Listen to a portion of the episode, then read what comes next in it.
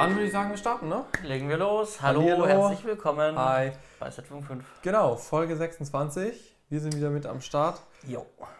Wie war deine letzte Woche? Wir haben uns ja tatsächlich nicht so oft gesehen. Es war ja jetzt Ostern, ne? Mhm. Erstmal Ja. nachträglich noch frohe Ostern. Ich hoffe, ihr habt alle was Schönes gefunden bei Amazon oder sonst was, womit ihr euer Equipment aufstocken konntet. Äh, und wenn nicht, hattet ihr einfach eine schöne Zeit. Wie war es bei dir? Was hast du angestellt? Ach, ganz gut. Ich war bei der Familie, etwas zur Ruhe gekommen, wenig gearbeitet mal. Das hört sich doch War gut ganz an. schön. Du?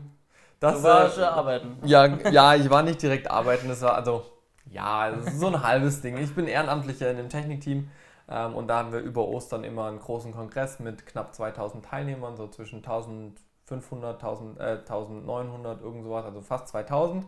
Ähm, und da mache ich nichts mit Video, sondern ich mache da Audiotechnik. Ähm, und da war ich wieder mit am Start, war super spannend. Wir hatten diesmal eine große Messehalle. Ähm, und die Besonderheit war, dass quasi zwei Veranstaltungen da zusammengelegt wurden. Einmal ein großer Jugendkongress mit diesen 2000 Teilnehmern. Mhm. Und an dem Samstag war dann quasi ähm, noch äh, mehr Teilnehmer eingeladen aus ganz Baden-Württemberg. Und da waren wir ungefähr 5000 Teilnehmer. Und da war die Messehalle dann schon gut voll. ähm, äh, und wir haben eben für die Audiotechnik dort gesorgt. Äh, und das war eigentlich ganz spannend. Wir hatten ein Team von, ich glaube, fünf Leute waren wir oder sechs Leute. Ähm, einen Praktikanten mit dabei. Äh, den Andi, den haben wir ja auch schon mal kennengelernt letztes Jahr in einem Z-Funk 5, der war mit dabei. Ähm, und da haben wir im Prinzip den Kongress audiotechnisch begleitet. Es wurde auch ein Livestream gemacht, wo wir dann eben den Ton mit darüber gegeben haben. Äh, wir hatten ein Riesenorchester, großen Chor an dem Samstag. Wir hatten sonst eine, eine Liveband mit dabei, die auch irgendwie, muss ich überlegen, ich glaube, die hatte auch 20 Mikrofonkanäle oder Mhm. sowas. Und insgesamt hatten wir dann bei, an dem Samstag, an dem Höhepunkt des Kongresses sozusagen, hatten wir zweimal 32 Kanäle, Okay. ähm, also 64 äh, Kanäle an, an Mikrofonen und die waren rappelvoll. Äh, das war dann echt spannend und, und äh, Das habt ihr tatsächlich ausreizen können. ja, also wir hatten dann also wir haben selber die Yamaha M7CL, die hat 32 äh, Mikrofonkanäle. Äh, und äh, nee, gar nicht, die hat 48 Mikrofonkanäle Okay. so rum, aber wir haben einen 32er Multicore, also quasi wir können 32 Mikrofonkanäle von der Bühne zu unserem Mischpult legen. Und dann haben wir noch neben unserem Mischpult die ganzen Funksender, da sind auch nochmal 8 Kanäle und dann kommen wir eben auf diese fast 8, äh, 48 Kanäle, wenn wir dann noch einen Einspieler haben oder sowas. Ähm, und wir hatten eben zweimal die M7 und die waren beide voll. Also wir hatten nicht zweimal 32, das war Fehler, sondern zweimal 48 Mhm. Kanäle. Ja, das heißt, es sind 96 Mikrofonkanäle. Wir hatten dann auch im Prinzip zwei Mischer. Ähm, der, eine, der eine Audiotechniker, der- hat halt nur den, das Orchester und den Chor gemischt und der andere hat im Prinzip alles, was Sprache und äh, diese Liveband war, hat, hat der gemischt. Ähm, und das war echt cool. Äh, mussten auf jeden Fall viel kommunizieren, auch zwischen FOH, wo die Mischpulte stehen, und dann hinter der Bühne, dass da alles passt. Waren im Prinzip rund um die Uhr in dieser Messehalle, haben von dem Kon- Kongress sonst nicht viel mitbekommen, wie jedes Jahr, weil wir einfach da sehr eingespannt sind mit Soundchecks und so weiter. Wir mussten dann noch am Freitag gab es noch ein Konzert abends. Mhm. Äh, parallel dazu mussten wir aber den Samstag vorbereiten, wo das Orchester und, den, und der große Chor war. Das heißt, es war einfach viel Doppelbelastung, wo es gut war, dass wir dann sechs Leute waren, dass wir uns so aufteilen konnten in Teams. Äh, und das war ganz cool. Und wir haben dann äh, am Montag, als wir wieder zusammengebaut haben, glaube ich, einen neuen Abbaurekord für uns als Team äh, gestellt. Wir brauchen normalerweise so zweieinhalb Stunden, drei Stunden, bis wir nach letztem Veranstaltungsende dann fahren können. Ähm, dieses Mal haben wir wieder mit der Zeit gerechnet, allerdings hatten wir nicht unsere eigenen Lautsprecher dabei, sondern gemietete. Und die haben oben im Rig halt drin ganz normal Line Arrays. Ähm, und das dauert in der Regel immer länger, bis das Mhm. Rig runterfährt und sowas. Aber wir waren tatsächlich um 12 Uhr, ähm, war die Veranstaltung vorbei und wir sind, glaube ich, um 14.30 Uhr oder um 14 Uhr sind wir Mhm. gefahren. Also waren echt super schnell, das war Ja. ziemlich cool. Ja, das war so mein Osterwochenende. äh, aber ansonsten also gar nichts mit Film zu tun gehabt. Das hat mir echt gut getan, dass äh, ich da nicht irgendwie in der Post saß oder hinter der Kamera stand. Ein bisschen Abwechslung. Genau. Gut. Das war auf jeden Fall cool. Ja. Ja. Das war mein Osterwochenende. Gab ja aber auch noch eine Zeit vor dem Osterwochenende. Ja. Ja, ich habe ähm, tatsächlich, äh, eigentlich sollte ja unser schöner Berlin-Film, über den wir Ja. schon ein paar Mal berichtet haben, sollte ja mittlerweile mal fertig sein. Ja, du hast ja gesagt, auf der Messe ist er gelaufen. ne? Genau, er ist, er ist ja schon auf der Messe gelaufen, aber ähm, es gab noch so ein paar ähm, äh, Punkte, ähm, die der Auftraggeber noch ähm, beanstandet hat. Mhm. Ähm, und äh, das war jetzt zum Beispiel ähm, wir hatten in ein paar Szenen einen Grünstich. Mhm. Der Grünstich, der, das ist, wir hatten es ja schon mal mit Korrekturschleifen, wenn ein Kunde was sieht, Ja. ähm, dann ähm, fällt dem Kunden das äh, klar einmal auf, ähm, aber dem Kunden fällt es dann halt, wenn es ihm einmal auffällt und er guckt, achtet drauf und er guckt den Film immer wieder an, dann wird es für den Kunden immer schlimmer, weil er es immer wieder sieht. Ja, Ja. das ist so, finde den Fehler und wenn du ihn gefunden hast, dann fällt er tausendmal auf. Genau, und so ist es mit dem Grünstich. Der ist nicht dramatisch schlimm. Man sieht einen leichten Grünspill auf der Haut. Ja, darüber hatten wir auch schon geredet. Ne? Genau, das ist halt einfach, wir hatten, ich glaube, es lag an der HMI, glaube die wir hatten, ne? Ja, HMI. HMI gepaart mit anderem Licht, was an der Decke hing und dann gab es Mischlicht und was nicht alles. Und Ah, auf, Ja. jeden, auf jeden Fall hatten wir am Ende ähm, eine grüne, grüne Reflexion Mhm. ähm, äh, an Wänden, an der Haut ähm, der Darsteller. Und das habe ich natürlich schon in der, in der Farbkorrektur rausgemacht. Ähm, aber klar, es war immer noch leicht drin, weil Mhm. es halt auch echt schwierig ist, die Reflexion auf der Haut rauszukriegen. ja. Auf äh, weißen Wänden kriege ich es locker weg. Aber wenn ich dann so Schatten habe im Gesicht, ähm, Mhm. wo die Hautton nicht ganz stimmt, also wo Mhm. der Hautton nicht ganz mehr Hautton ist, sondern einfach in den dunklen Bereich geht, da habe ich dann halt schnell diesen grünen Spill, den Ja, ich nicht okay. wegkriege. Ähm, klar, dann habe ich gesagt, ja, probiere ich wegzumachen, habe es mal weggemacht, ähm, habe ein paar Korrekturen durchgeschickt und dann auf der Messe ähm, war ich dann ja da und dann stand er mit mir vom Monitor und sagte, ja, siehst du das, wie grün das alles ist? Und Hm. dann sage ich, naja, also so extrem grün ist jetzt nicht. ähm, aber ja, ich sehe schon, das habe ich auch daheim natürlich schon gesehen, Ja, dass es einen leichten grünen Effekt hat. Mhm. Ähm, na gut, und äh, dann habe ich, ähm, dann kam Schumi mich auf die Idee gebracht, einfach das Ganze doch mal in DaVinci reinzuziehen Ja. und da mal nochmal zu bearbeiten. Mhm. Und gesagt, getan, ich habe dann ähm, das Ganze dann in DaVinci reingemacht und äh, habe das dann damit ähm, nochmal gegradet, die eine Szene. Ähm, und ich muss sagen, das ähm, hat, hat zum einen Spaß gemacht, äh, mal wieder effektiv, nicht nur so, ich bringe mir DaVinci bei und gucke mir ein Tutorial an und habe irgendein Footage, was ich dann Mhm. dazu grade, sondern ähm, ich habe tatsächlich ein Projekt, wo ich ähm, DaVinci anwenden kann, produktiv und habe am Ende was Gutes, was dabei rauskommt Mhm. was verwendbar ist. Und ja, ähm, das habe ich dann gemacht. Und ähm, dann äh, habe ich jetzt den Film abgegeben, nochmal so. Jetzt wurden andere Sachen beanstandet, Ja. nochmal, ähm, was Farbkorrektur betrifft. So viel zum Thema Korrekturschleifen, was wir letztes Mal Genau, hatten. also wir sind mo- momentan wirklich bei irgendwie, also wie, man hat, ich habe irgendwie drei Rohschnitt, ähm, Mhm. drei Rohschnittdurchgänge, bis dann der Picture Lock stand und jetzt mal irgendwie bei Korrektur 8 oder sowas vom Feinschnitt. Also ja. Nur gut, so ist es aktuell. Ja, Und ähm, genau, ich habe jetzt den Film abgegeben und die, die Szenen passen jetzt. okay. Ähm, er hat jetzt zwar noch da, wo ich, da, wo ich ähm, äh, das Grün rausgemacht habe, klar, das Gegenteil von Grün ist Rot.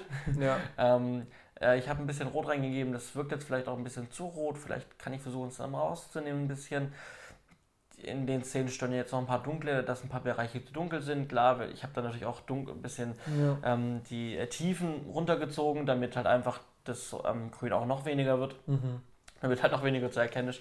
Ja, also ein paar Sachen stören ihn einfach noch. Die Ja. korrigiere ich jetzt einfach nochmal und guck mal, dass ich das ähm, dann so abgeschlossen kriege. Aber dieses, dieses Grünstich-Thema, das war schon was Besonderes, hatte ich noch nie. Mhm. Ähm, und zum anderen ähm, ist es halt so, dass ähm, ich halt gedacht habe, ja, das ist easy, dann ziehe ich halt die Grünwerte raus. Ja, Aber so easy ist halt nicht, weil wenn du die Grünwerte rausziehst, hast du halt einen Rotstich. ja, ja, das ist immer, ein bisschen tricky. Genau, und das ist halt so, du musst die Waage finden, aber du kriegst halt nie so hin, dass das Grün komplett raus ist. Wenn Ja. halt, wenn du, wenn du wirklich diesen Grünstich auf der Haut hast. Ja, ja. Das habe ich nie, nie, nicht gedacht, dass es so krass ist. Das war wieder so ein Lerneffekt. Und man muss ja auch sagen, dass wir beide keine ähm, Experten im Color Grading sind. Ja, also Nee. es gibt ja den eigenen Beruf Koloristen, ja. äh, und ich würde, also ich würde zumindest für mich persönlich mir jetzt nicht anmaßen, Ich weil bin ich sage, ich bin kein- Profi im, ich auch im nicht. Farbkorrektur. Ne? Also ich, ich kenne die Palette an, an Tools gar nicht alle. Ähm, und ich meine, wenn ich da in dem S-Log Sinne 4 drehe oder sowas, dann drehe ich ein bisschen Sättigung und Kontrast rein und schaue, dass die Farben passen und Ja. dann ist gut. Ne? Ja. Aber jetzt, jetzt so extreme Ich Fehler. habe mir auch Hilfestellungen angucken müssen, Tutorials Ja. zusätzlich nochmal dazu. Ja, es ist ja auch eh ein ständiger Lernprozess. Ne? Also das ist ja vor allem gerade, wenn die Programme immer umfangreicher werden und sowas und wirklich dann, um vielleicht zum nächsten Thema zu kommen, immer so die Frage ist, okay, tatsächlich, in, in welchem Workflow macht es Sinn, jetzt drüber zu switchen in ein anderes Programm oder nicht? Ja. Also du hast ja jetzt äh, mit, mit DaVinci gearbeitet.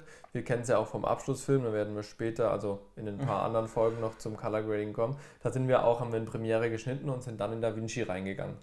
Ja. Äh, aber ich muss ehrlich sagen, das mache ich heutzutage fast nie. Ja. Ja.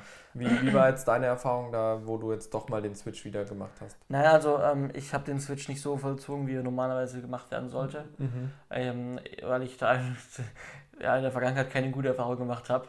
Ähm, das funktioniert bestimmt, das ist wahrscheinlich auch ziemlich easy und auch der beste Ja. Weg, dass man halt einfach die EDL ähm, aus der aus der Premiere rausnimmt, Ja. die Datei, und dann nachher das Ganze, also quasi den Schnitt, wie ich ihn in Premiere habe, Mhm. ihn nachher eins zu eins in DaVinci nachher habe und kann dann nachher in DaVinci Color graden. Genau. Ähm, aber dann muss irgendwie, ähm, ich, ja, ich habe es so gemacht, ich habe mir einfach in und out gesetzt in, der, in, die, in die Szene, habe mir das Ganze in einem 422 ProRes rausgerendert und habe die dann als kompletten, äh, nee, als Einzelclip. Also ich habe die, die Szene genommen, habe jeden einzelnen Clip Ja. ähm, davon rausgenommen und als 422 ProRes rausgespielt und dann in Mhm. DaVinci reingezogen und dann daran gearbeitet. Ja. Weil irgendwie, dann muss ich alles, ich erinnere mich noch dunkel, dann muss ich irgendwie alles noch auf eine Timeline, auf eine, Ja, auf genau, eine, ja. auf eine Spur bringen. Mhm.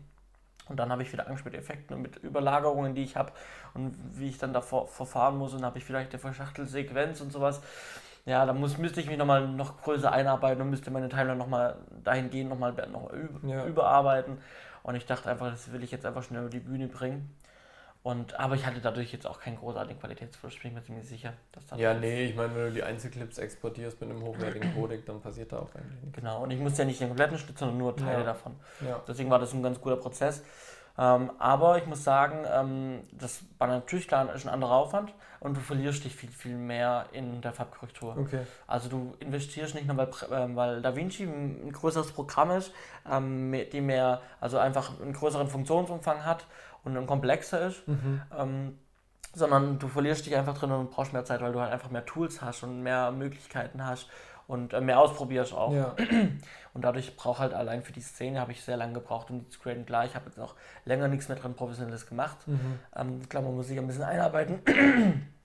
Aber ähm, ja, es, es, es, es kostet mehr Zeit, wenn man das Ganze in DaVinci bearbeitet. Ja, auf jeden Fall.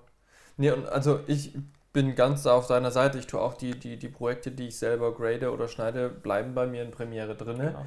Ähm, einfach aus dem Grund, es ist ein Zeitfaktor. Und ich habe halt schon zu oft erlebt und da auch die Brücke zur letzten Folge mit den Korrekturschleifen. Normalerweise ist ja vom Workflow, du machst einen Rohschnitt, Mhm. dann machst du einen Feinschnitt, Mhm. dann machst du einen Picture Log und dann gehst du in die Farbkorrektur. Und ich habe halt schon zu oft erlebt, dass hast du die Farbkorrektur gemacht, weil es heißt ja Picture Log, Bild verändert sich nicht mehr vom Schnitt her. Und dann hast du die Farbkorrektur gemacht und dann kommt, ah ja, können wir da nicht nochmal das Timing verändern, die Sequenz oder die in eine Einstellung ein bisschen kürzer machen oder sowas, ja. Wenn ich das in DaVinci mache, heißt es für mich, ich muss jetzt erstmal zurück nach Premiere, ja, muss da meinen Schnitt wieder anpassen, muss dann wieder eine neue XML nach DaVinci spielen. In DaVinci muss ich mir die LUTs von der alten Dings ziehen und dann kann ich es wieder rausnehmen. Ja. Das heißt, ich habe einfach doppelten Aufwand wieder. Wenn ich jetzt in Premiere bleibe, habe ich ja trotzdem noch meine Ja. ganz normale Schnitttimeline und kann da schnell hin und her ziehen und kann direkt wieder rausrendern. Ja, ähm, das ist natürlich gerade bei kleineren Projekten, wie jetzt so, so Imagefilme für Mittelständler oder ähm, Referenzfilme, wo einfach ja, die Korrekturschleifen doch meistens ein bisschen aufwendiger sind und du nicht einfach so einen harten Cut machen kannst, ähm, finde ich, ist es deutlich entspannter, wenn man in einem Programm bleibt und man Zugriff auf alles, hat- auf alles hat. Ich meine, man kann, in, ähm, das ist ganz klar, man kann aus ähm, DaVinci viel, viel mehr rausholen. Ja. Ne, wenn du in DaVinci arbeitest, bin ich überzeugt davon, ähm, dass du ähm, nachher ein noch besseres Produkt hast, Mhm. ähm, als das, wenn du es nur in Premiere Mhm. bearbeitest. Trotzdem ist halt die Sache, dass es eine Steigerung davon ist und dass du die Zeit, da- die Mehrzeit investierst, die muss halt irgendwie dann auch finanziell gemessen sein. Nicht unbedingt, Ja. dass es nachher ein besseres Produkt ist. Du versuchst für deinen Kunden natürlich immer das Ja. beste Produkt rauszuholen, aber die Zeit, um die geht es. Ja. Dass es einfach dich mehr Zeit kostet und das müsste der Kunde nachher bezahlen. Das tut er nicht. Ja. Weil wenn ich jetzt, ähm, angenommen, ich würde dieses Projekt in DaVinci graden, dann bräuchte ich nochmal, also würde ich nochmal zwei Tage bis zweieinhalb Tage veranschlagen. Mhm. Mehr Postproduktion. Mhm. Und, Und äh, da sind wir halt wieder bei, bei, bei, bei 1000 Euro. Ja, ja. Plus. Also ich tue bei mir immer in die, in die Angebote mit schreien, schreien, äh, reinschreiben Postproduktion mit äh, einfacher Grafikanimation, sprich Logo-Animation oder sowas, eine Bauchbinde, das ist jetzt nicht kein großer Aufwand. Und ich schreibe immer dazu eine leichte Farbkorrektur. Und mit dieser leichten Farbkorrektur meine ich die Farbanpassung in Premiere ja, wo ich an die Bilder aneinander anpassen kann. Ja. Wenn jetzt wirklich eine aufwendige Farbkorrektur vonnöten ist oder zum Beispiel ich genau weiß, okay, ich drehe auf einer Red oder eine, eine Alexa oder sonst was, dann reichen mir die Tools wahrscheinlich nicht aus, ja. ja weil einfach das Material auch mehr verdient hat. Ja, sonst muss ich nicht auf eine Alexa aber, drehen. Genau, aber, aber, aber wenn, da kommen wir ja genau in, in, in das Ding rein, wenn wir auf eine Alexa oder auf eine Red äh, drehen, dann haben wir ja schon ein anderes Preissegment des Projekts und dann ist natürlich auch klar, dann, das ist dann wie ich, ähm, wenn der Kunde sagt, ja, wir brauchen Schauspieler, dann kommt ja nicht nur der Preis für die Schauspieler dazu, mhm. sondern brauche ich zwangsläufig mehr Personal, ja. mehr Equipment, ja. ähm, mehr Zeit ja. ähm, für das ganze Projekt. Das steigert den Preis, ne? nicht nur die Schauspieler kosten, mhm. das alles rum kostet ja auch. Mhm. Und da kostet dann halt nicht nur die Red mehr, äh, sondern da kosten halt auch die Farbkorrektur mehr und die Postproduktion, weil da wird der Workflow einfach aufwendiger. Definitiv. Also, und das muss der Kunde halt bezahlen, das muss er wissen, das muss er sich bewusst sein. Und das sind halt die Mittelständler oder diese Unternehmen, für die wir hauptsächlich arbeiten. Das ist halt denen nicht bewusst. Da musst du ja schon das drum kämpfen, wenn du ja. Schauspieler hast, dass du noch einen Beleuchter mitnehmen kannst. Ja, ja. Mhm. Auf jeden Fall. Nee, also ich, ich glaube, das ist so ein bisschen eine Philosophie für sich, welchen Workflow man da wählt. Für uns hat sich das in der Form bewährt, weil wir mit Premiere ein genauso gutes Ergebnis liefern können, auch wenn vielleicht die Feinjustierungen in DaVinci besser einzustellen sind, weil es einfach umfangreichere Tools gibt. Auf der anderen Seite, ähm, die Branche, also gerade Blackmagic und Premiere, die haben das erkannt, dass die Leute immer ungerner in den Programmen switchen. Genau. Ja? Ähm, das heißt ja, äh, DaVinci ist jetzt mittlerweile auch Schnittprogramm und Tonbearbeitung und geworden. Und ich habe jetzt gestern ein Newsletter von Adobe bekommen. Es gibt jetzt im CC18 äh, in Premiere neue Tools für die Farbkorrektur. Mhm. Und allein schon das, das war ein einminütiges Video, was ich da gesehen habe, bietet schon deutlich mehr Möglichkeiten, als es bisher ist. Man hatte zum Beispiel so ein, ja, eine, eine, Automatik, die kann man mögen oder nicht. In dem Video sah sie natürlich cool aus. Man kann ein, ein, Farbmatch machen, dass einfach zwei Bilder aneinander automatisch angepasst werden und du dann diese Anpassung wieder frei bearbeitest mhm. und anpasst. Ja, das heißt, der erste Schritt kann dir quasi abgenommen werden mhm. durch, diesen, durch diesen, ich weiß gar nicht, wie das hieß, Picture Match oder ich weiß ja. es nicht mehr auswendig. Ähm, und ein zweites Ding, ähm, die haben, äh, drei Sachen gab es, die haben einen extra Reiter für Skin Tones gemacht, was ich ziemlich cool finde. Ähm, und was ich noch viel wichtiger finde, das habe ich immer in DaVinci sehr geschätzt, als wir gegradet haben. Es gibt diese, ähm, DaVinci heißt, glaube ich, Screen Wipe oder sowas, mhm. wo du quasi zwei Bilder die reinlegen ja. kannst und dann mit einem Balken hin und her schieben kannst. Und das gibt es jetzt in Premiere auch, mhm. dass du eben dir zwei Bilder reinladen kannst und dann kannst du quasi in deinem Screen, wo du arbeitest, kannst du dir beide Bilder direkt anzeigen lassen und hin und her wischen und so die Farben noch besser anpassen. Ja. Was ja oft in Premiere bei mir zumindest so ein bisschen das Hindernis war, dass ich über den Verlauf ja. des Filmes die Farben geändert haben, weil ich einfach keinen direkten Vergleich gleich immer hatte und das Hin- und Herspringen halt super aufwendig war. Ja. ja. Und das kann ich mir halt jetzt gut vorstellen, dass das jetzt einfacher wird äh, und deutlich besser wird. Und auch hier versucht dann eben Premiere ähm, wirklich ein umfassenderes Programm zu schaffen. Ja, auch die Audio-Tools in Premiere werden jetzt immer umfangreicher, ähm, genauso die Farbkorrektur-Tools. Ja, ja, Also Premiere kommt vom Schnitt und baut alles andere zusammen, DaVinci kommt von der Farbkorrektur und baut alles andere mit dazu. Ja, und, und ich meine, ähm, klar, ähm, das war natürlich eine Überlegung, ob man sagt, man geht ähm, in DaVinci zum Beispiel auch für mhm. den Schnitt schon. Ähm, ich habe da halt so meine Hürden, du wahrscheinlich ja. auch. Ja, man muss sich halt wieder neu einarbeiten. Ja, das ist halt immer ein Zeitaufwand für mich zumindest, wo ich sage, ich bin in Premiere drinne zum Schneiden. Ja. Wenn ich jetzt neu anfange in DaVinci, muss ich mir halt echt neu reinarbeiten. Ja. Ja, und das ist halt, das kostet natürlich wiederum Zeit, ne, ja. die man vielleicht auch nicht hat. Ja. Ähm, und ich meine, aber wenn Adobe sagt, wie du jetzt gesagt hast mit den neuen Tools, wenn die sich natürlich dahingehend auch verbessern, ja. weil die wissen, wie du es gesagt hast, klar, man will nicht wechseln, mhm. man will in einem, mhm. in einem Programm bleiben. Das ist genau das, was wir wollen. Mhm. Ähm, ja, aber klar, wenn das Geld da ist, ähm, dann würde würd ich auch nicht davor zurückstrecken, ja. ähm, das Projekt komplett in, in DaVinci ja. dann zu graden nachher. Und, und was ich, also was ich noch cool fände für Premiere, da habe ich aktuell gar keinen Wissensstand zu. Ich weiß nicht, ob Panels konfigurierbar sind für Premiere. Bestimmt. Weil bei DaVinci hat man ja gerade von Wave zum Beispiel, die, äh, von, von Tangen, diese Wave-Panels oder von Blackmagic ja. selbst. Das fände ich cool, wenn das jetzt auch bei Premiere funktionieren würde. Ich weiß allerdings nicht, ob es das schon gibt oder nicht. Kann ich mir schon vorstellen. Das, das weiß ich nicht, weil das, das genieße ich immer an der Workstation, äh, an, an der Hochschule, dass ja. da eben das Panel ist. Ähm, das weiß ich jetzt aber gar nicht, ob das bei Premiere geht. Ich kann mir dadurch aber eine deutliche Workflow-Optimierung vorstellen. Ja, ja. ja also äh, an diesem Punkt kommen wir natürlich jetzt auch so nicht weiter. Ähm, beziehungsweise der Punkt, ähm, bleibt einfach eine Preisfrage, ob der Kunde bereit ist, Ja. mehr Geld zu investieren, dass sich lohnt. Ja. Ähm, ich bin mir ziemlich sicher in der Branche draußen, und das ist gar kein Vorwurf, sondern das ist eigentlich auch so ein bisschen bemerkenswert und gut, Ja. gibt es bestimmt einige junge ähm, Filmschaffende, die ähm, Filme zum günstigen Preis anbieten, sage ich mal, und trotzdem dann sich die Arbeit machen und das Ganze dann in, in DaVinci farbkorrigieren, weil sie einfach sagen, ja, ich will mich vielleicht da drin selber weiterentwickeln, irgendwann brauche ich Ja, die Skills ja. da drin und dann nutze ich jetzt diese bezahlten Projekte. Klar, auch wenn das dann mit Gegenwert nicht mehr zu rechnen ist, weil das, äh, ich nachher viel mehr Zeit investiere Ja. und mein Stundensatz dann so runterbricht, ähm, äh, so einbricht, ähm, was die Postproduktion angeht. Ja, also ich glaube, ich glaub, beide Wege sind vollkommen in Ja. Ordnung. Es ist halt immer projektabhängig, auch persönlicher Workflow. Ja, ob du das Deswegen- selber auch leisten kannst. Wenn du, wenn, Ja. wenn, wenn du wenig Projekte hast und du kannst das machen, ist ja kein Problem. Ja. Wenn du halt so wie wir jetzt wirklich einiges zu tun hast, darüber hinaus noch, dann habe ich halt nicht die Zeit, um noch kostenlos noch eine Farbkorrektur extern zu machen. Ja, genau, das ist ne? halt einfach dieser Schritt, der bedeutet eindeutig mehr Zeitaufwand, allein Ja. schon, wenn mal der Transfer von der XML oder der EDL nicht klappt. Genau. Ne? Und das ist halt meistens bei den Projekten, die wir machen, finanziell einfach nicht drin, in dieser Mehraufwand. Vor allem, weil das Ergebnis eben trotzdem sehr gut erzielt werden kann mit anderen Tools. Ja. Nun ja, da ein kleiner Einblick in unsere Postproduktion Ja. und äh, warum wir so viel oft von, von Premiere Schreibt uns, schreibt ihr reden. uns doch mal gerne Genau. in die Kommentare, ob ihr selber ähm, auch mit ähm, DaVinci arbeitet, ob ihr selber in DaVinci schneidet vielleicht Mhm. sogar. Ich habe gestern, ähm, äh, meine Freundin hat, hat mich gestern ähm, gefragt, ähm, sie war auf der Suche nach einem kostenlosen Schnittprogramm. Mhm. Und ähm, Ja. klar, ähm, es gibt äh, so ein paar ganz billige, sage ich mal, Mhm. sehr einfache. Und dann irgendwann habe ich überlegt und überlegt und habe geguckt, was gibt es denn so für kostenlose. Und dann ist mir irgendwann ist mir eingefallen, ja stimmt, DaVinci gibt es ja Light, auch schon kostenlos. Mhm. Schnittprogramm drin, Farbkorrektur, kann man Ja. ja alles gut nutzen. Ja. Ja, habe ich DaVinci vorgeschlagen. Ja, habe ich auch schon ein, zwei Leuten empfohlen, habe ihnen immer gesagt, ich habe selbst keine Erfahrung drin, weil ich ein eingefleischter Premiere-User bin, ja.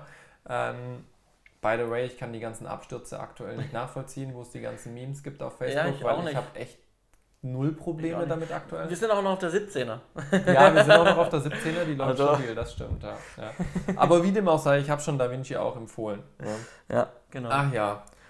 Wollen wir zum nächsten Kapitel von unserem Abschlussfilm kommen? Sehr gern. Zufällig falsch. Ähm, wir arbeiten da jetzt zur Zeit äh, der Episode 24 so langsam auf die äh, Veröffentlichung drauf hin, sind jetzt beim dritten Kapitel sozusagen. genau. Wir haben gedacht, Casting. Ja, wir hatten die. Story, wir hatten so Finanzierung, Sponsoring, ganz wichtig, aber auch Casting. Ja, Genau. richtig. Du als Produzent, du hast das ja schon auch äh, ein, ein Stück weit angeleitet. Ähm, erzähl mal, was war, was war da so unsere Herangehensweise? Na, also unsere Herangehensweise war, ähm, die besten Schauspieler zu finden, die es gibt, die es für kein Geld machen. Ja. ähm, und äh, wir haben sehr gute Schauspieler gefunden, die, fürs, die, für, die es für kein Geld machen. Wobei man sagen muss, kein Geld heißt nicht, äh, dass sie äh, auch noch Geld reinstecken, Nein, nein, sondern es heißt immer nur, dass sie kriegen keine offizielle Gage, aber wir übernehmen natürlich trotzdem, kommen wir auch nachher dazu, alle Kosten, die sie haben. Richtig, das kann man Und das ist ein wichtiger sagen. Unterschied Ja. äh, und es war uns auch wichtig, auch für unsere Crewmitglieder. Genau, drauflegen tut keiner. handhaben. Genau, ja. Drauflegen tut keiner. Ähm, außer wir. Ja, außer wir, aber wir haben Wir das haben nachher ein. Endprodukt. Genau, richtig. Ja. Genau. Ähm, ja, wir haben äh, über, die, über das Studium ähm, verschiedene Möglichkeiten kennengelernt ähm, oder auch über unsere Arbeit, die wir schon parallel dazu gemacht haben Ja. während dem Studium. Ähm, was für Möglichkeiten gibt es denn, Schauspieler zu finden?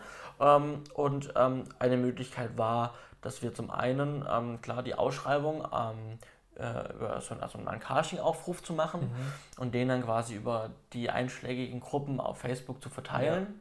Ja, also da gibt es echt einige Gruppen, muss man sagen. Äh, Ja. also Cast and Crew Search, äh, Stage Pool. Also da gibt es unfassbar Ja. viele äh, Gruppen und da sind ganz viele Schauspieler, auch junge Schauspieler, die Das da. hilft einfach mal bei. Suche Cast und Crew einzugeben Ja, und dann kommen definitiv. Gruppen dann überall reingehen und wenn du dann Ja. nachher wo was suchst, gibst in dein eigenes ähm, Gruppenfeld einfach mal alles mit Cast wieder ein und dann findest du die Gruppen wieder. Ja, Ne? definitiv. Aber da bin ich jetzt auch nicht jeden Tag unterwegs, aber man gibt, kennt schon einige einschlägige. Ähm, darüber hinaus gab es noch die Möglichkeit bei der ZAV, Künstlervermittlung. Ähm, das ist von der Agentur für Arbeit, glaube Ja. ich, nochmal so eine extra Abteilung Mhm. ähm, die sich quasi um, ja, ähm, also das klingt vielleicht erstmal so, dass da viele, also sag mal, Arbeitslose, die irgendwie nebenher mal so Komparserie oder sowas machen oder Schauspieler werden wollen, da gemeldet sind, ist aber gar nicht so, sondern das ist wirklich eine professionelle Agentur im Prinzip, Mhm. ähm, wo ähm, äh, größere Schauspieler, ähm, aber auch, ähm, sage ich mal, wirklich An äh, Schauspieler-Anfänger, ähm, aber auch Models, ähm, auch Profi-Models, dann wiederum Models, die jetzt gerade frisch einsteigen, Mhm. wirklich querbeet. Ja, die Sache ist ja, wenn du Schauspieler bist, bist du ja auch immer projektbezogen angestellt. Und in der Zeit, wo du nicht angestellt bist, Mhm. Genau. bist du ja arbeitslos. Richtig. Sprich beim Arbeitsamt gemeldet. Genau. Und das Arbeitsamt will dich ja auch vermitteln. Die das haben ist ja die Aufgabe. Genau, die haben natürlich auch äh, ja. Die, die Aber bei Schauspielerei wird ja seltenst ausgeschrieben mit einer offiziellen Stellenausschreibung Genau. wie ein Bankkaufmann. Also haben die da eine Agentur gemacht, wo sie die arbeitslosen Schauspieler, die Genau. jetzt gerade saisonweise arbeitslos sind, Ja. da aufgeführt sind. Genau. Und das ist eine ganz gute Sache, weil die, das kostet erstmal erstmal nichts für Ja. uns. Ne? Das heißt, wir können ähm, da anrufen, können sagen, ähm, hey, wir ähm, haben da einen Kurzfilm für die Hochschule, Mhm. wir haben einen Abschlussfilm, ganz tolles Projekt. Ähm, wir würden gerne Schauspieler suchen. Und dann ähm, haben wir die Möglichkeit gehabt, ähm, mit wir zwei und unser Regisseur, ähm, ich glaube, wir waren bloß Mhm. Ja, zu genau, drei, zu dritt waren wir. Ja, ähm, sind wir dann zur ZAV nach Stuttgart. Ich ja. glaube, Bad Cannestatt war das. ja ich glaube, ähm, ist da in der Nähe. Und ähm, haben dann da einen Raum mit ganz vielen äh, Aktenschränken Ja. und, und, und Ordnern drin, sortiert nach Schauspieler, Model, männlich, weiblich, Altersklassen und so Ja, weiter. genau. Und dann kannst du dir diese Ordner nehmen, wie du brauchst, und durchblättern. Mhm. Und dann sind da immer so, ähm, ich weiß nicht, waren da mehr, ich glaube, da waren immer mehrere Zettel drin, die du dann rausnehmen kannst mit Kontakten. Ja, unterschiedlich. Bei, bei manchen waren Visitenkarten drin, bei manchen waren Z-Karten drin, bei manchen waren einfach nur Kontaktdaten. Also je nachdem, was auch die Schauspieler zur Verfügung stellen. Genau. Und wir haben halt geguckt, an, also an äh, uns aufgrund unserer Charakterbeschreibung, was passt denn am besten oder halt Personenbeschreibung ähm, und haben dann da ähm, unsere Schauspieler gefunden. Also haben da Leute rausgesucht, die wir dann gesagt haben, die laden wir ein zu einem Genau. Casting. Ne? Also haben quasi mehr Leute rausgesucht, als wir natürlich logischerweise Ja, brauchen, natürlich. dass wir dann nochmal auswählen können, weil wir wollen die auch live erleben, nicht nur, wie, was sie so schreiben, Ja. wo sie herkommen oder ähm, wie ihre Namen sind.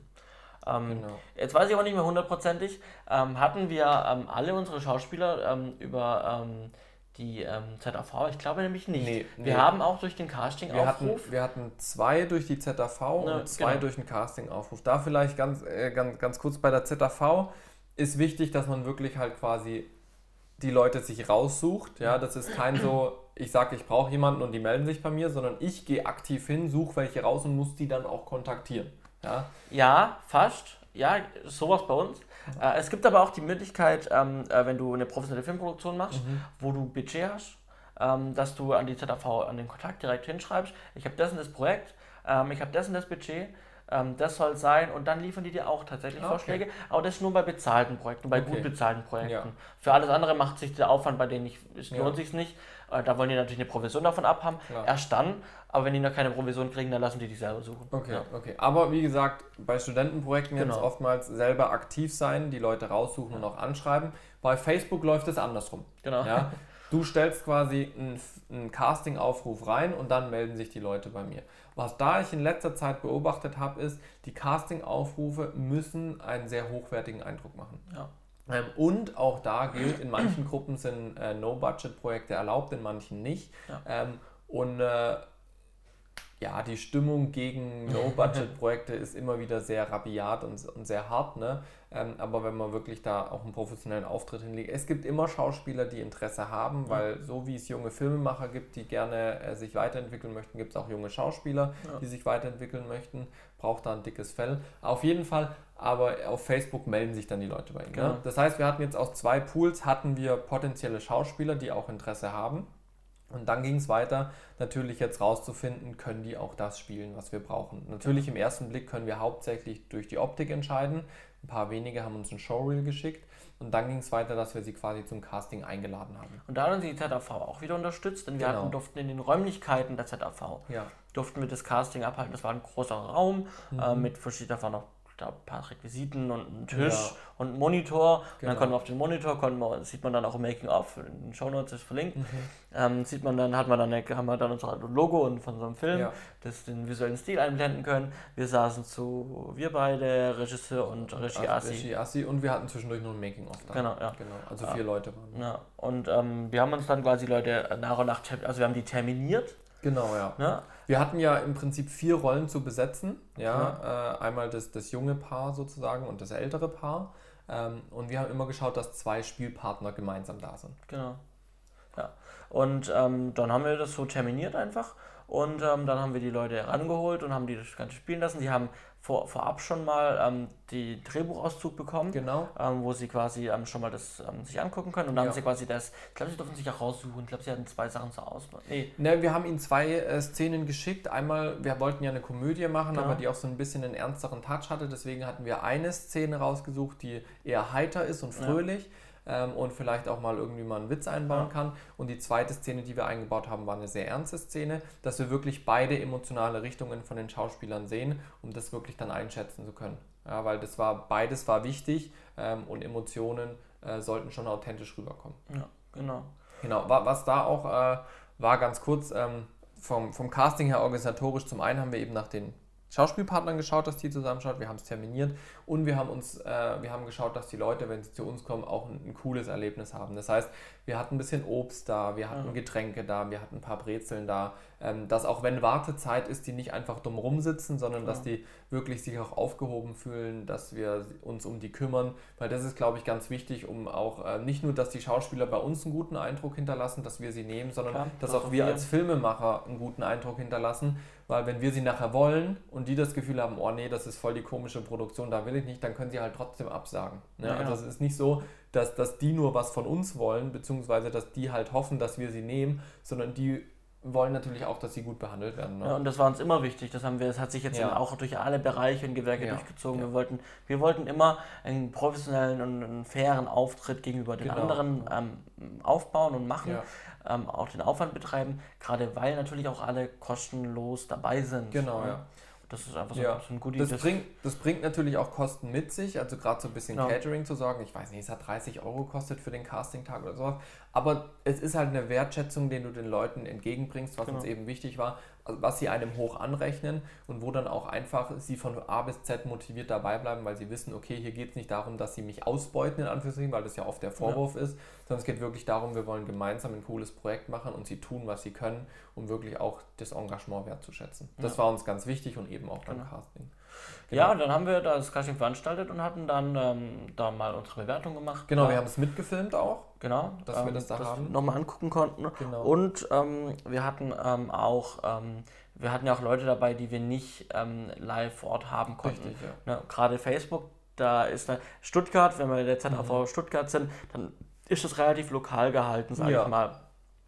Regional, da können die Leute herkommen. Mhm. Aber wenn wir halt aus Facebook Leute haben, die kommen teilweise, die können aus ganz Deutschland kommen. Ja, ne? genau. Und da hatten wir natürlich auch eine Schauspielerin, die zum Beispiel aus Gießen. Lübeck- Ja, Achso, Gießen. ja, Ich ja bin die andere kam auf noch- Cuxhaven. Cuxhaven, noch weiter bin ich schon Ja, hochgegangen. Ja. Ähm, ge- genau. Also einmal Gießen, einmal Cuxhaven. Und das sind natürlich schon Entfernungen. Gießen, ähm, da, da setzen wir nicht voraus, dass da jemand vorbeikommt zum Nee, Casting. das ist auch, glaube ich, also gerade wenn wir auch uns keinen Sinn für sicher 10 sind. Minuten oder 20 Minuten Genau, Casting, ja. macht das keinen Sinn. Ja. Ähm, das ist für alle zu viel Kosten einfach auch. Und deswegen haben wir da dann auch so ein E-Casting gemacht, dass wir Genau. quasi uns haben das Drehbuch geschickt und die sollten uns ein Video zurückschicken. Ähm, oder Skype, äh, wir haben es, glaube ich, über Skype gemacht. Ja, da, Ähm. also wir haben uns die, teilweise haben wir so ein schicken lassen, Ja. der Yunus hat manchmal auch Live-Castings gemacht und sowas. Ähm, aber ja, das war im Prinzip, dass wir da auch noch Videomaterial hatten, genau von den Szenen, die wir eben vorgegeben haben. Genau. Ja. Und am Ende fiel eben dann ähm, die, die, die Wahl, also auch in unserem Kreis dann, wir beide und Ja. äh, Regie, Ja, ähm, fiel dann die Entscheidung auf Schauspieler. Ich glaube, ähm, die Entscheidung äh, waren, waren, war nicht immer allzu schwer. Ich glaube, bei manchen war es sogar der, die Entscheidung ähm, ziemlich direkt gefallen Ja, bei, bei den ein oder anderen Rollen, Ja, weil einfach das.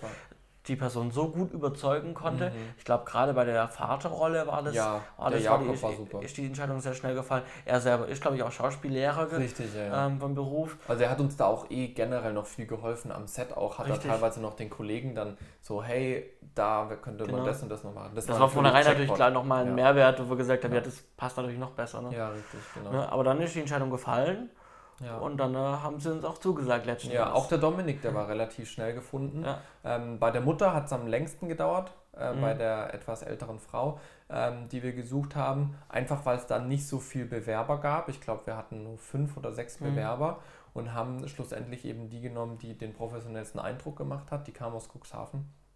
Ähm, aber das hat super funktioniert. Ja. Ja, und äh, klar, wir haben schon gesagt, einer kommt aus Gießen, einer kommt aus Cuxhaven, Ja. die andere kommt aus dem Raum Stuttgart.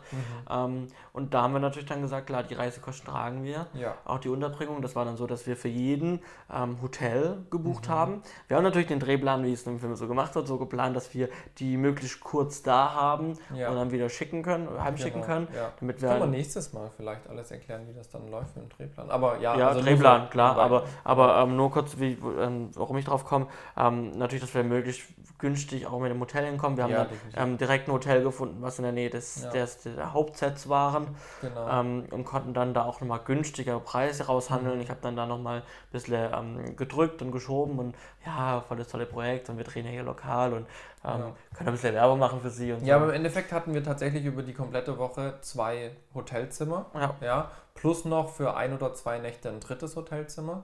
Ja, ähm, aber wie du sagst, Ja, weil ich glaube, äh, äh, der, der ähm, ein Schauspieler, der hat ja, der ist ja heimgefahren. genau Ähm, richtig. die Vaterrolle, die ist ähm, heimgefahren, weil Genau. Stuttgart war halt nicht so weit weg. Ja, Klar, wir haben es ihm angeboten, wir haben gesagt, hey, du kannst bei uns übernachten. ja. Ähm, wir nehmen dir ein Hotelzimmer, aber er hat von sich Ja. aus gesagt, braucht er nicht. ja, das war ja auch irgendwie so, wir hatten ja mit ihm die Nacht.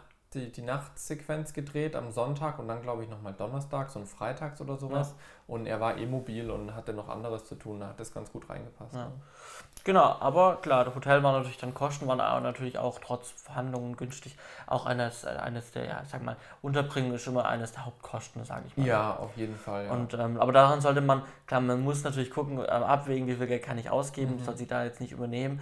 Ähm, aber ich sage mal so, man sollte dann auch den Schauspielern ähm, jetzt nicht irgendwie einen Heuschober geben, wo sie Ja. auf Heubällen Ja. schlafen sollen, sondern schon, schon, schon, schon mal, sag ich mal, schon mindestens zwei Sterne ist Ja. mal ja. Okay. Also was ich da auch immer äh, mitbekomme und wovon ich eigentlich immer abrate bei den Studenten, wenn sie die Leute bei sich zu Hause unterbringen Mhm. oder in einem gerade in dem Zeitraum zufällig freien WG-Zimmer. ja. Also ganz ehrlich, mir wurde das auch schon als Crewmitglied angeboten, Mach aber ich ich, habe dankend. Ich bin- ich hab bin- dankend abgelehnt. Ja. Nicht weil ich nicht weil ich sage, äh, das ist irgendwie eklig, sondern ich denke mir einfach, ich will dann auch einfach meine Ruhe haben, will mich da frei bewegen können und wenn ich bei jemandem zu Hause bin und der ist dann immer da und ich bin dann immer da, du kannst nie abschalten und es ist irgendwie einfach nee, also Ja. das klar, es gibt Leute, die machen das, das ist auch in Ordnung, aber ich finde, einem Schauspieler dem ist es auch gerechtfertigt, wenn man dem sagt, hey nein, du kriegst ein Zimmer in, einem, in einer Pension oder sonst wo, dass der sich auch nochmal auf den nächsten Tag persönlich vorbereiten Genau. kann, auch abschalten kann, weil auch wenn Schauspielerei nur Reden und Schauspielen ist, ist es super herausfordernd und anstrengend, weil die ja von Szene zu Szene springen und es ist auch eine, eine mentale Leistung, die da einfach erbracht wird. Ähm, und deswegen rate ich davon eigentlich immer ab, weil es meistens zu unguten Situationen kommt. Ja. Nee, also ich bin, bin da auch bei dir, ich bin auch, ich bin wirklich ein sehr unkomplizierter Mensch. Also wirklich, ich stelle keine Ja. großen Ansprüche, aber ich habe ich hab da auch, ein Problem. also Ja. ich, ich würde auch lieber gerne in einem, Ja. in einem, und auch wenn das wirklich nur ist, muss ja kein, kein mega teures Ritz-Carlton-Zimmer Ja. sein oder sowas. Überhaupt nicht. Äh, da, reicht irgend, da reicht einfach ein Hotelzimmer, ein sauberes, ähm, wo gar nicht gehoben sein muss. Aber einfach ein eigen, eigene vier Wände, ja, genau. in denen man sich dann bewegen kann. Das ist, glaube ich, das Wichtige, einfach so, so ein bisschen Privatsphäre, weil Erholung einfach wichtig ist. Ja. Was vielleicht Genau. auch noch wichtig ist, ne? ähm, gerade wenn wir beim Studentenfilm sind, auch da sind Verträge wichtig. Ja, Und die haben wir dann natürlich auch mit unseren Schauspielern geschlossen. Mhm. Ähm, und da sind natürlich so die Hauptsachen, ähm, die wir vielleicht mal benennen wollen, die auf die ihr achten solltet. Ja, auf jeden Ähm, Fall. zum einen solltet ihr reinschreiben, äh, die Ga- Gage. Ja. Kriegen sie Geld, kriegen sie kein Geld? Ähm, Ist natürlich heutzutage mit dem Mindestlohn ein super heikles Thema und wir bewegen uns da immer noch in starken Grauzonen Ja. mit Studentenfilmen. ja, Ähm, aber es sollte auf jeden Fall irgendwie geklärt werden. genau. Ähm, viele sagen, ja, wir machen gar keinen Vertrag, weil dann gibt es keinen Nachweis darüber, Ja. dass, ich, dass du bei mir warst. Aber nachher schadet es dir als Filmemacher, wenn dann nachher Ja. der Schauspieler nicht da, nicht, nicht erscheint zum Dreh Mhm. oder der Schauspieler dann einfach sagt, äh, nö, äh, mir gefällt der Film jetzt doch nicht, ich habe da jetzt keine Lust drauf, dass der Richtig, gezeigt ja. wird. Ähm, dann habt ihr natürlich auch kein Recht darauf, dass, dass, ihr, dass ihr das Material mit dem Schauspieler Genau, verwenden das dürft. ist schon der zweite Punkt. Ne? Genau, also die Rechtübertragung, ne? der, der Schauspieler überträgt euch die Rechte mit dem, was er quasi in dem Zeitraum mit dem dreht, dass ihr das Genau. verwenden dürft nachher. Ja. Ja. Und was auch geklärt werden soll, das haben wir ja auch gemacht, ähm, man bietet ja meistens den Schauspielern an, dass sie den Film dann auch selbst zu Werbezwecken Genau. nutzen dürfen. In welchem Rahmen und in welchem zeitlichen Ding. Ja, also wir haben unseren Schauspieler Filmszenen zur Verfügung gestellt, Ja. die sie benutzen dürfen, aber wir haben nicht den ganzen Film aktuell noch zur Verfügung gestellt, weil wir einfach gesagt haben, solange wir nicht veröffentlichen, soll der auch nicht irgendwie auf einer Seite von einem Schauspieler komplett veröffentlicht sein. Das ist einfach doof dann. Ähm, aber sie haben von uns Filmszenen bekommen, die aussagekräftig für ihre Rolle waren und auch das war mit der Rechteübertragung dann abgeklärt. Genau. Ähm, wir haben es gerade mit der Gage gesagt, klar, unsere Schauspieler haben ähm, kein Geld bekommen. Ja. Dafür natürlich dann ähm, auch vertraglich zugesichert, dass sie Übernachtung kriegen, dass sie Verpflegung kriegen. Genau. Da stand ja auch alles drin. Natürlich Ja. sollte der Vertrag auch den Schauspielern gegenüber fair aussehen und da ist alles auch drin ver- vermerkt sein, Ja, ähm, damit sie da auch gut und gern unterschreiben. Ähm, man hört immer wieder das Ding Rückstellung. ja. Ähm, das ist natürlich nicht mehr empfehlenswert zum heutigen, zum heutigen Tag. Äh, Ist einfach nicht mehr so praktikabel. Ja, ja, also ich habe, ich habe, ich war in einem Seminar ähm, auf der, im Rahmen der Filmschau. Mhm. Da ging es um so Sachen und äh, es ist halt einfach so Rückstellung. Ähm, äh, wenn ihr Rückstellung macht, dann schreibt ihr eine Summe rein, welche Summe rückgestellt wird. Ne? Das heißt, wenn der Film nachher ähm, tatsächlich ähm, äh, Geld abwirft, dann wird der Schauspieler nach Abzug aller Produktionskosten, Mhm. wird der Schauspieler ähm, äh, nachher bezahlt, noch Ja. nachträglich.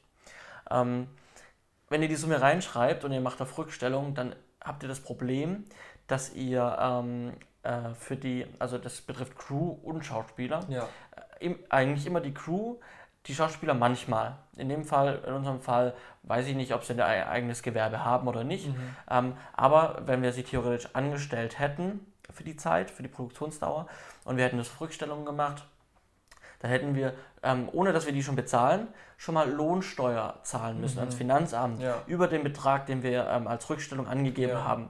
Das heißt, ohne dass sie ein Geld kriegen, ähm, wir hatten wir schon mal Lohnsteuer zahlen müssen. Ja, Und das ist heute eben auch bei Crew-Verträgen so. Wenn ihr Crew-Verträge macht mit, mit, mit euren Leuten und ihr macht auf Rückstellung, weil das immer einfach ist und das war easy und man sagt, ja, machen wir auf Rückstellung. Wenn der Film was abwirft, kriegt er dann den den. Betrag.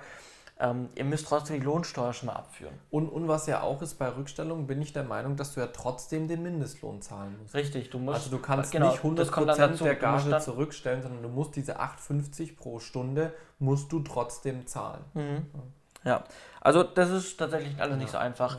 Ähm, was man machen kann, ist, man, dass man, dass man, ja, dass man ähm, einen, einen gewissen Prozentsatz an, an, an Rechten vom Film Genau, eine. Gewinnbeteiligung. Gewinnbeteiligung, ja. man Das ist die sagt, neue Rückstellung. Genau, wenn man sagt, ja, hey, du machst da mit, cool. Ähm, du kriegst, ähm, jeder Schauspieler kriegt irgendwie 1% vom Film äh, oder 0,5% vom Film. Wenn der Film dann nachher äh, 10 Euro abwirft und jeder Ja. kriegt, kriegt, äh, kriegt ein Prozent, kriegt dann Euro nachher, so Ja. einfach gerechnet. Ähm, ja, das könnte man machen. Genau. Das ist noch im Rahmen. Aber lasst euch da ruhig auch rechtlich beraten und absichern, wenn ihr das macht. Es gibt gute Medienanwälte, die das auch für kleineres äh, Budget machen, dass ihr da wirklich safe seid und es lohnt sich auch schon teilweise für Studentenfilme, weil gerade da oftmals dann irgendwelche uncoolen Sachen kommen wie, oh ja, dem gefällt der Film doch nicht, oh, jetzt kann ich ihn nicht mehr verwenden. Oder er sagt mir einen Tag vorher ab. Ja. Ja, das ist natürlich immer doof. Empfehlen kann ich vorlagen.de, meine ich, ist die Mhm. Webseite. Da Ähm, da habe ich mir schon viele Darsteller, Location-Verträge und so weiter rausgenommen. Die kosten Geld, die kosten 30 Euro im Schnitt, so ein Vertrag zwischen 20 und 30 Euro. Den habt ihr aber, dann könnt ihr ihn immer wieder benutzen. Das ist gut die sind angelegtes halt Geld. geprüft. Sie sind geprüft, sie sind rechtlich äh, sicher. Ähm, ihr könnt die bearbeiten ähm, oder auf eure Bedürfnisse und die Ja. dann nehmen. Wie gesagt, ich mache das so, ähm, das, das schützt alle, also Ja. alle Beteiligten. Einen letzten Punkt, den wir noch nicht hier aufgeschrieben haben, den ich aber euch auch Ja. ans Herz legen möchte, ist Versicherung. Ja, Ähm, es geht da jetzt nicht nur um Ausfallversicherung, das sichert hauptsächlich euch ab, sondern tatsächlich eine äh, Versicherung, die Schäden, die durch den Schauspieler verursacht werden, abdeckt oder auch einfach bei Unfällen die abdeckt.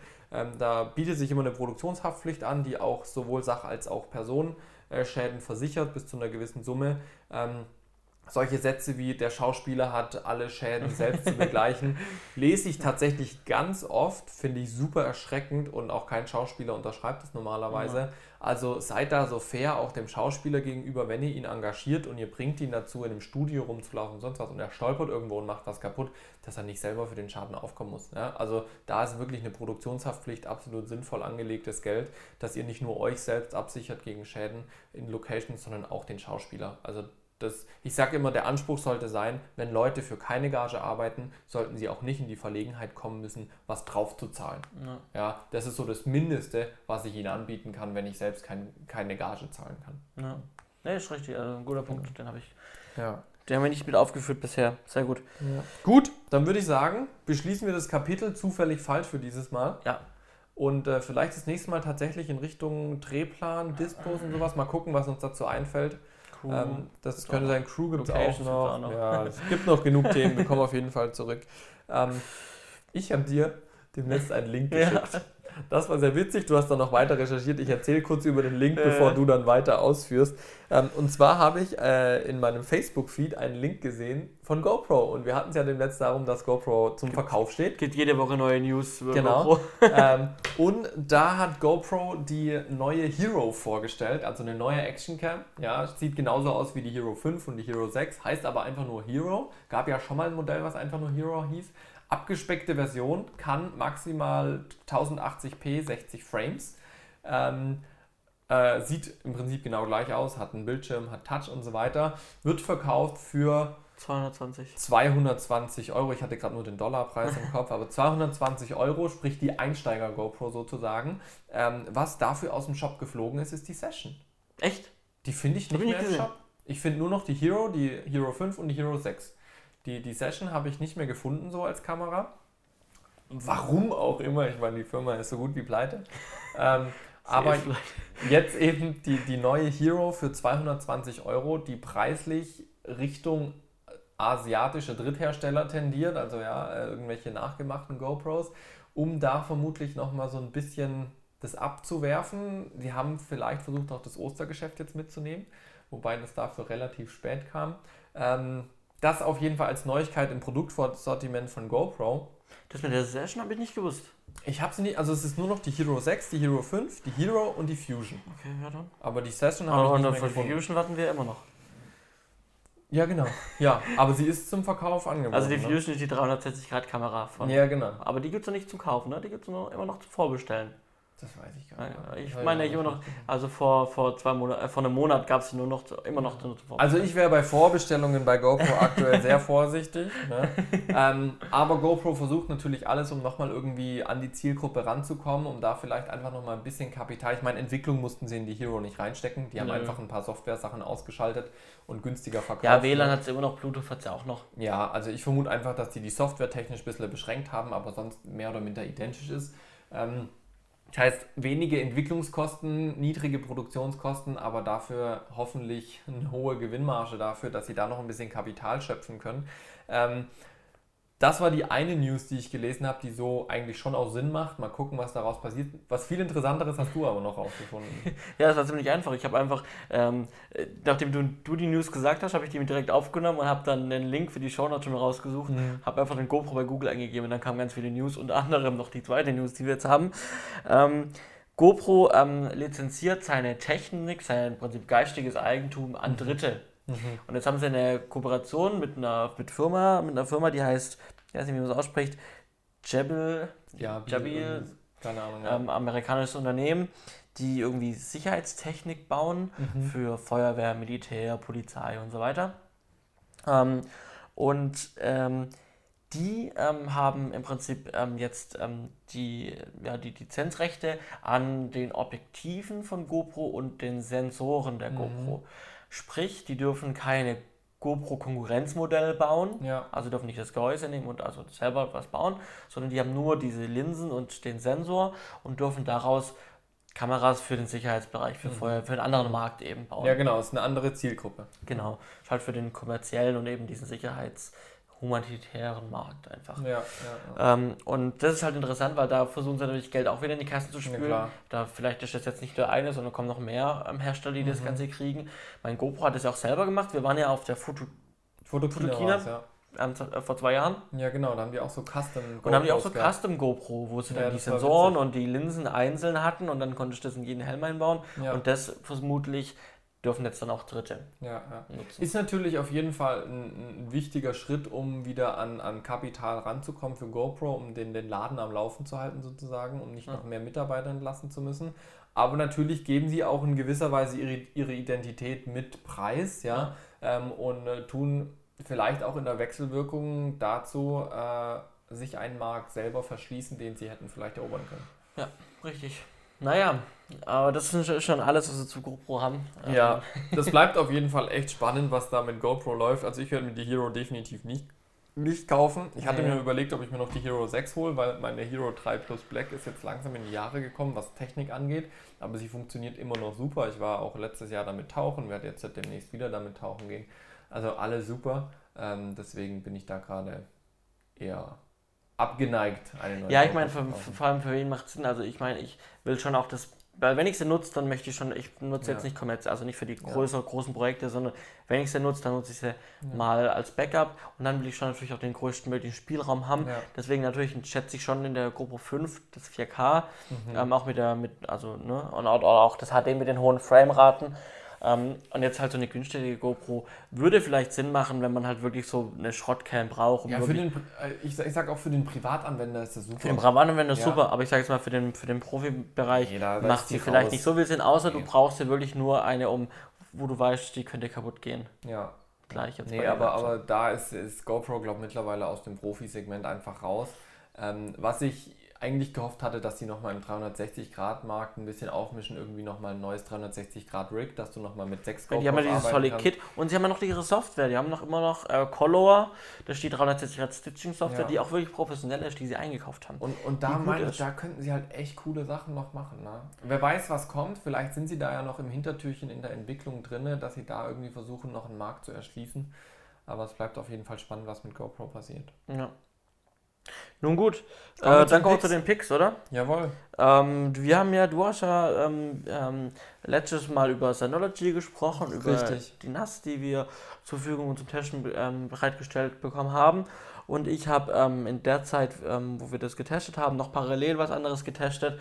Und zwar habe ich, ich habe eine Fritzbox daheim, ja. also der Router Fritz, Fritzbox und ähm, habe mir da selber versucht, so ein, weil das, da werden so NAS-Funktionen auch mhm. zur Verfügung gestellt. Sprich, ich, bei mir auch. sprich, ich kann quasi an meine Fritzbox, ähm, an, die hat einen USB-Slot, da kann ich eine HDD oder eine SSD anschließen äh, mit USB 3.0 und kann dann quasi in meinem Netzwerk ähm, diese Festplatte finden mhm. und kann darauf Sachen speichern, kann dann aber auch Sachen freigeben als Link. Das okay. heißt, wenn ich quasi da jetzt einen Film drauf schiebe, dann kann ich theoretisch ähm, ja, mir den, den Link nehmen, kann den einem Kunden schicken. Der Kunde kann dann von, mit diesem Link wie Dropbox, ja. kann er quasi von meinem Router, von meiner Festplatte daheim den Film runterladen. Ja, das ist cool. Oder ich kann von zu Hause halt oder von extern direkt auch drauf zugreifen auf ja. alles und kann mir da alles runterladen, hochladen, wie ich möchte. Ähm, das dachte ich so, ja, mal cool, mal ausprobieren, so die Bordmittel zu nutzen, die man schon zu Hause hat. Ja.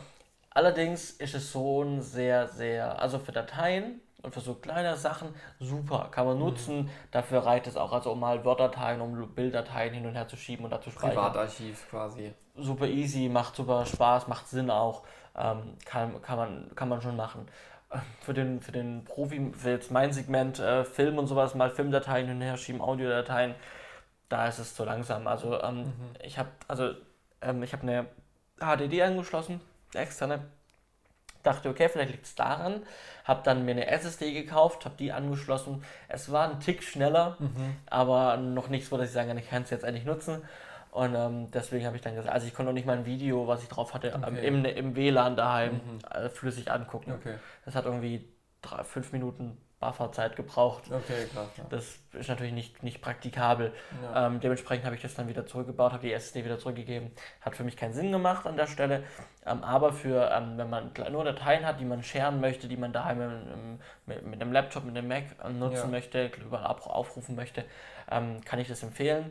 Ähm, ja, also die Bordmittel. Das Problem ist, die Fritzbox ähm, verarbeitet das einfach zu langsam, weil es ja. halt einfach auch hat keinen großen Prozessor Router. drin. Das ist ein Router, Router. und kein NAS. Ja. Genau. Aber ich wollte die Möglichkeit mal nutzen. Ich habe ja. Gutes drüber gehört.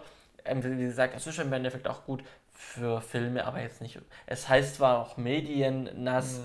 Aber ich glaube, mein Schwager benutzt es als, als privates Archiv ja. einfach und der schiebt es halt drauf, aber der tut jetzt nicht laufend irgendwas da drauf angucken. Ja. Also kann ich empfehlen für kleinere Dateien. Ähm, macht wirklich Sinn, wenn ihr eh eine Fritzbox habt, ja. braucht ihr euch kein teures NAS kaufen. Ähm, klar, es macht natürlich auch kein Spiel, macht kein Backup davon, ähm, aber wirklich für so kleine Dateien. Mal hin und her scheren, schieben, ganz gut. Und für die großen Sachen dann halt doch Synology. Ja. genau. Ach ja.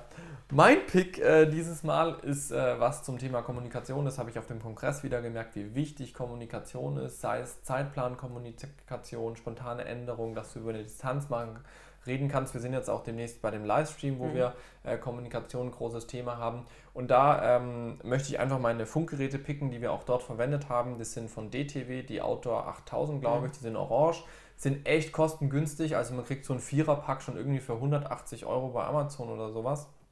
Ähm, und äh, die haben genug Auswahlkanäle, dass man echt auch raus aus den Störungen kommt. Ähm, man hat schöne Headsets, also auch bequeme Headsets, die gut funktionieren, mhm. wo man direkt einen Knopf im Ohr hat mit drinne. Sie sind klein und handlich. Sie sind zwar orange, was mhm. auf der Bühne jetzt nicht so super ist, aber ähm, ist so, ja, haben eine gute Sprachqualität. Ja, äh, die möchte ich picken und die erleichtern halt sowohl den Set-Alltag als auch auf Veranstaltungen oder bei so einem Livestream-Ding, weil man einfach schnell miteinander reden kann. Und wie gesagt, die sind super kostengünstig für, für ihre Qualität äh, und kann ich daher nur jedem empfehlen. Ich selber habe auch ein Vierer-Paket davon mit Headsets äh, und das macht echt Spaß und damit mhm. kann man gut und schnell und effizient kommunizieren. Tipptopp. Dann haben wir schon, oder? Ja, ich würde sagen, das war durch. für heute, ja. Haben wir alle Themen abgehandelt. Ähm, und dann wünschen wir euch eine schöne Restwoche, ähm, schönes Wochenende. Ganz genau, ja. Meldet euch wie immer, wenn ihr Fragen und Kommentare habt oder Themenideen, die wir mal besprechen sollten. Ansonsten äh, war es das. Vielen Dank fürs Zuhören und Zuschauen. Macht's gut. Bis zum nächsten Ciao. Mal. Ciao.